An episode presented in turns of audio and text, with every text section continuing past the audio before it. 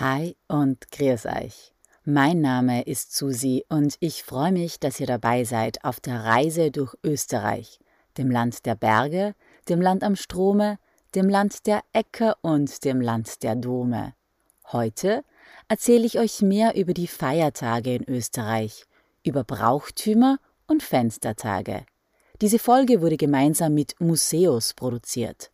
Auf museus.com findet ihr alles, was ihr braucht, um euch für euren Städtetrip nach Wien vorzubereiten. Auf meiner Website www.mitsusi.reisen gibt es zur Folge passende Bilder, Tipps und mehr Informationen. Also dann, viel Freude beim Zuhören.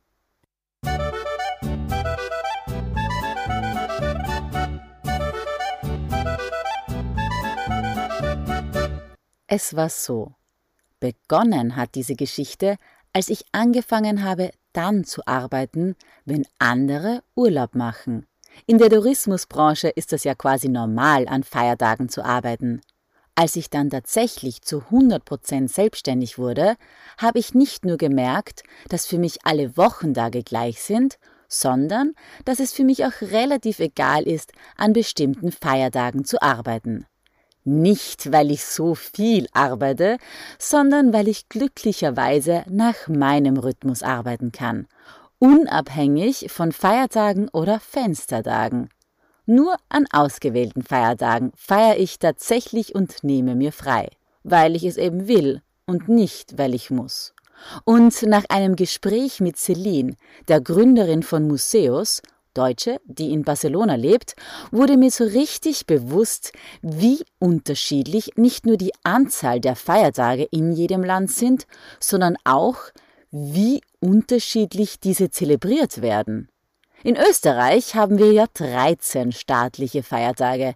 Die meisten davon sind christliche Feiertage und alle sind schul- bzw. arbeitsfreie Tage, wenn man nicht, wie bereits eingangs erwähnt, im Tourismus, in der Gastro oder in einer lebensnotwendigen Einrichtung wie einem Krankenhaus arbeitet. 13 Feiertage. 13 mal frei. Nicht schlecht, oder? Vor allem dann, wenn man bedenkt, dass es in Deutschland bundesweit nur neun gesetzliche Feiertage gibt und in der Schweiz sogar nur vier. Fallen diese Feiertage in Österreich auf einen Dienstag oder Donnerstag, dann gelten die Montage davor bzw. die Freitage danach als sogenannte Fenstertage. Außer in Oberösterreich, da sagt man Zwickeltage. In Deutschland werden sie Brückentage genannt. Ähnlich sagt man dazu in Italien. Mit Fare il Ponte meint man, eine Brücke ins Wochenende zu machen. Fenstertage sind also jene Tage, die zwischen einem Feiertag und einem sowieso arbeitsfreien Tag wie Samstag oder Sonntag liegen. Warum man bei uns Fenstertag sagt, wusste ich bis vor kurzem selbst nicht. Der Begriff hat seinen Ursprung angeblich im nicht digitalen Kalender. So werden die Tage dort gerne mit einem X eingetragen und das X, also das Kreuz, schaut im Rahmen dann so aus, wie früher offene Fenster mit geöffneten Balken ausgesehen hätten. Ich bin jetzt wahrscheinlich zu jung, um das zu verstehen. Ich dachte ja eher, das kommt davon, weil die Fensterläden der Geschäfte geschlossen bleiben. Aber gut, wie auch immer. Zumindest haben wir das jetzt mal gehört und geklärt.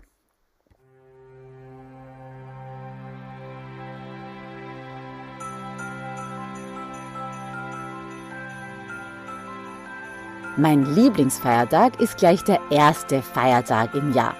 Besser gesagt, der erste Tag im Jahr. Ich liebe es, wenn das ganze Land schläft und es so extrem ruhig ist. Ich bin ganz oft extra früh am 1. Jänner aufgestanden, meistens zwar müde und verkatert, also mit einem Hangover, um durch die leeren Straßen zu spazieren. Hier und da lagen noch Feuerwerksreste herum. Manchmal kam mir auch jemand entgegen, der auf dem Nachhauseweg vom Feiern war. Ansonsten war keine Menschenseele zu sehen. Generell war alles geschlossen und kein Autolärm war zu hören. Eine ganz einzigartige Stille, wie es sie nur am ersten Tag des Jahres gibt. Und das war in Wien so und auch in Rom. Zumindest vor der Covid-19-Pandemie. Durch die vielen Lockdowns gab es diese eigenartige Stille auch unabhängig vom Neujahrstag. In Österreich ist es üblich, sich die ersten paar Tage im Jahr freizunehmen, bis zum 6. Jänner, dem zweiten Feiertag im Jahr, der heilige Dreikönigstag. Yeah, gleich zwei Feiertage in einer Woche. Während in Italien am 6. Jänner eine Hexe namens Befana kommt und den Kindern Geschenke bringt, werden in Österreich drei Könige gefeiert, nämlich Kasper, Melchior und Balthasar. Sie haben dem Jesuskind zur Geburt Weihrauch, Myrrhe und Gold gebracht. Heute gehen Kinder und Erwachsene als Könige verkleidet von Haus zu Haus, sagen ein Gedicht auf, singen etwas, bringen Weihrauch und Segen und bitten um eine Spende. Und dann passiert in Österreich mal lange Zeit nichts. Zumindest was die Feiertage betrifft. Denn auch wenn der Rosenmontag und der Faschingsdienstag wild gefeiert werden, staatlich freie Feiertage sind es nicht. Erst der Ostermontag ist dann wieder offiziell ein gesetzlicher Feiertag. Und der fällt ja im Gegensatz zu Weihnachten nicht immer an den gleichen Tag, sondern wird am ersten Montag nach dem Frühlingsvollmond gefeiert. Der Ostersonntag kann frühestens der 22. März, spätestens der 25. April sein. In Österreich kommt am Kar-Samstag, das ist der Samstag davor, oder am Ostersonntag, der Osterhase und versteckt bunte Ostereier und Geschenke. In einigen Gebieten Österreichs gibt es an Ostern nicht nur das Eiersuchen, sondern auch die sogenannte Fleischweihe, eine Speisensegnung. Gesegnet und gegessen werden Schinken, Eier, Krähen, Weißbrot und Salz. Was auch gerne gegessen wird, ist Osterschinken im Brotteig. Die Tage vor Ostern sind in der katholischen Kirche ja Fasttage, wo unter anderem auf Fleisch verzichtet wird. Die Fastenzeit beginnt nach dem Faschingsdienstag, also am Aschermittwoch, und geht bis zum Kar-Samstag. Dauert also 46 Tage. Ha! Da werden jetzt einige große Ohren machen, gell? Denn redet die Kirche nicht immer von 40 Tagen? Der Schein trügt wie so oft. Die sechs Sonntage wurden nämlich nicht als Fasttage gezählt. Gut, wie auch immer, neben dem Osterhasen und der Osterjause gibt es zu Ostern in Österreich noch einige andere Brauchtümer. Schon mal was vom Ratschen gehört? Von Gründonnerstag, an dem wir in Österreich übrigens Spinat essen, bis zum Karsamstag läuten die Kirchenglocken in Österreich nicht, weil diese ja laut Überlieferung nach Rom geflogen sind.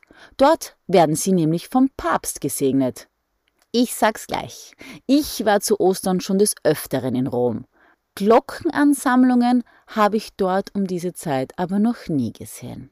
Aber gut, jedenfalls läuten die Glocken in Österreich nicht, Dafür ziehen Kinder mit einem Holzinstrument, einer Ratschen, durch die Straßen und erinnern die Bürgerinnen und Bürger anstelle der Kirchenglocken an die Gebetszeiten bzw. Gottesdienste. Und dann gibt's dann auch noch das Osterfeuer. In der Nacht von Kasamstag auf Ostersonntag werden die Osterfeuer aus Abfallholz angezündet. Im Salzkammergut in Oberösterreich passiert in der Nacht vom Ostersonntag auf Ostermontag auch was Lustiges. Das sogenannte Ohrradeln. Eierradeln. In dieser Nacht werden Gegenstände, die ein Rad haben und frei herumstehen, verschleppt. Die Ortsbewohnerinnen und Ortsbewohner sollen so zu mehr Ordnung erzogen werden. Ähnliches passiert bei uns in der Steiermark und auch in anderen Teilen Österreichs auch 50 Tage später, und zwar zu Pfingsten. In der Nacht steht das sogenannte Pfingststehlen auf dem Programm. Menschen, die in kleinen Dörfern wohnen, wissen, dass man in dieser Nacht nichts im Garten stehen lassen sollte, denn in dieser Nacht ziehen Jungs, vielleicht mittlerweile aufgrund der Gleichberechtigung auch schon Mädchen, durch die Straßen und bringen nicht befestigte Gegenstände auf den Hauptplatz. Wer also am Morgen seine Gartenmöbel oder seinen Rasenmäher vermisst, sollte ins Dorfzentrum schauen. Man kann sich davor auch schützen, indem man den Dieben alkoholhaltige Getränke bereitstellt. Singlefrauen wird manchmal am Pfingsten eine Puppe aus Stroh vor die Türe, ans Fenster oder aufs Dach gesetzt. Man will damit dezent darauf hinweisen, dass die gute Frau doch endlich heiraten sollte. Also ja, das passiert am Pfingsten. 50 Tage nach dem Ostersonntag, wo der Heilige Geist zu den Jüngern Jesus gesprochen hat. Es ist sozusagen die Geburtsstunde der christlichen Gemeinde. Der Pfingstmontag zählt zu den beliebtesten Feiertagen in Österreich, da er ja immer auf einen Montag fällt und somit automatisch das Wochenende verlängert. Dazwischen gibt's noch einen anderen gesetzlichen Feiertag, und zwar Christi Himmelfahrt. 40 Tage nach dem Ostersonntag feiert das Christentum, dass Christi in den Himmel aufgenommen wurde.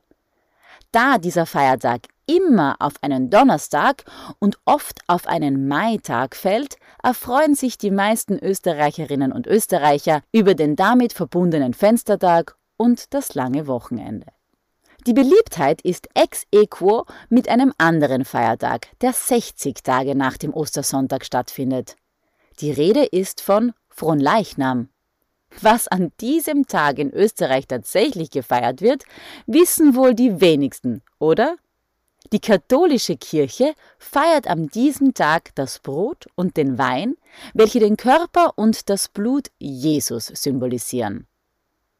Das wird den meisten in Österreich aber ziemlich wurscht sein.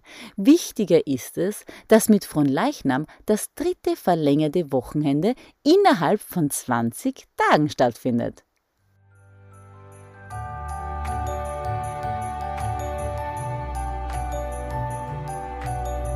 Der nächste Feiertag im Jahr wird oft vergessen, da er in die neunwöchigen Sommerferien fällt. Maria Himmelfahrt am 15. August. Wie dieser Feiertag in Italien gefeiert wird, habe ich euch ja schon in Folge 2 erzählt. In Österreich ist das nicht so spannend. Weniger spannend ist auch der September. Im September gibt es nämlich keine gesetzlichen Feiertage. Erst im Oktober wieder. Am 26. Oktober feiert Österreich seine immerwährende Neutralität. Vor Ämtern, Schulen und aus vielen Fenstern wird die österreichische Flagge gehisst. Und ein paar Tage später gibt's gleich den nächsten Feiertag. Nein, nicht der 31. Oktober. Halloween ist zwar auch schon in Österreich angekommen, aber ein staatlicher Feiertag ist dieser Tag noch nicht. Aber der 1. November ist ein Feiertag. In Österreich gedenken die Menschen am 1. November an Allerheiligen, ihren Verstorbenen und bringen Blumen und Kerzen zu den Gräbern. Und im Dezember gibt's dann die ganzen Weihnachtsfeiertage, beginnend mit dem 8. Dezember. Maria Empfängnis. Aufgepasst, da hat nicht Maria Jesus empfangen. 16 Tage sind für eine ganze Schwangerschaft inklusive Geburt schon ein bisschen wenig. Laut katholischer Kirche wurde am 8. Dezember Anna, die Mutter von Maria, also die Mutter Jesus, mit Maria schwanger. So schaut's aus. Und über die Weihnachtsfeiertage, den 25. und den 26. Dezember, habe ich eh in Folge 44 gesprochen. So. Und das war's mit den Feiertagen in Österreich. Silvester ist nämlich kein staatlich freier Feiertag, obwohl an diesem Tag viel gefeiert wird.